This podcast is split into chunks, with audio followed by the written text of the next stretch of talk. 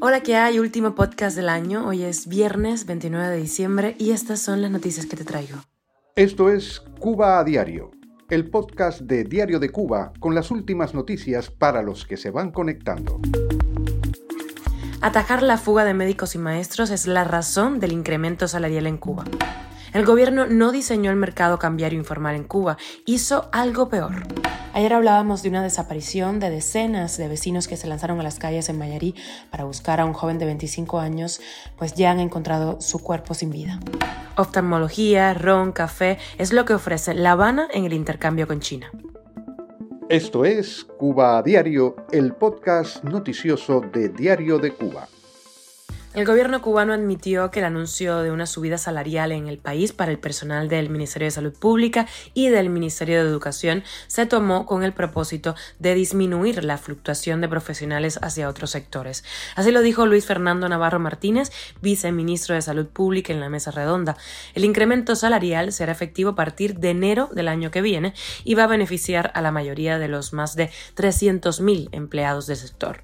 Para los trabajadores relacionados con la salud, los incrementos van desde los mil pesos para quienes lleven cinco años de trabajo hasta los tres mil para los que lleven 30. Además, se pagará una suma por hora de guardia. Solo en 2022 recordemos que hubo alrededor de 12 mil médicos menos en el sistema sanitario cubano, según cifras oficiales.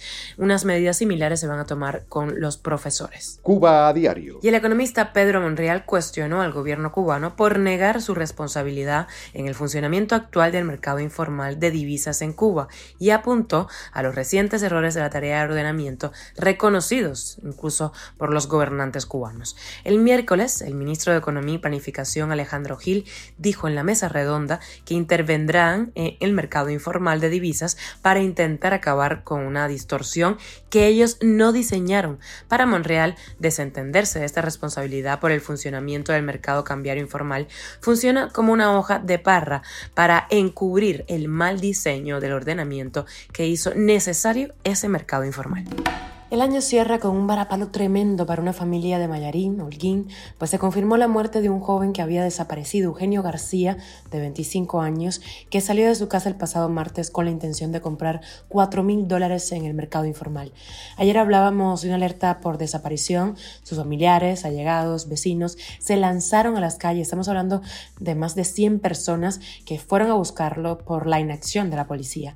El periodista Mario Pentón puntualizó en su programa que los agentes tienen arrestado a un sospechoso y publicó un grupo de mensajes intercambiados entre el detenido y García que fueron escritos el día de su desaparición.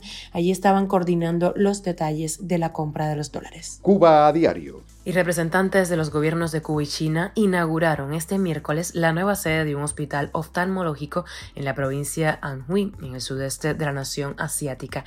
El nuevo centro se inscribe en una colaboración de más de 10 años que ha beneficiado a más de 400.000 pacientes chinos.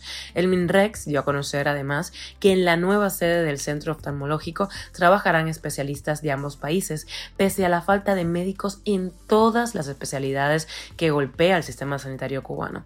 Además, el gobierno cubano eh, exporta infusiones, café, ron y otros productos que ya constituyen un lujo para los cubanos que viven en la isla.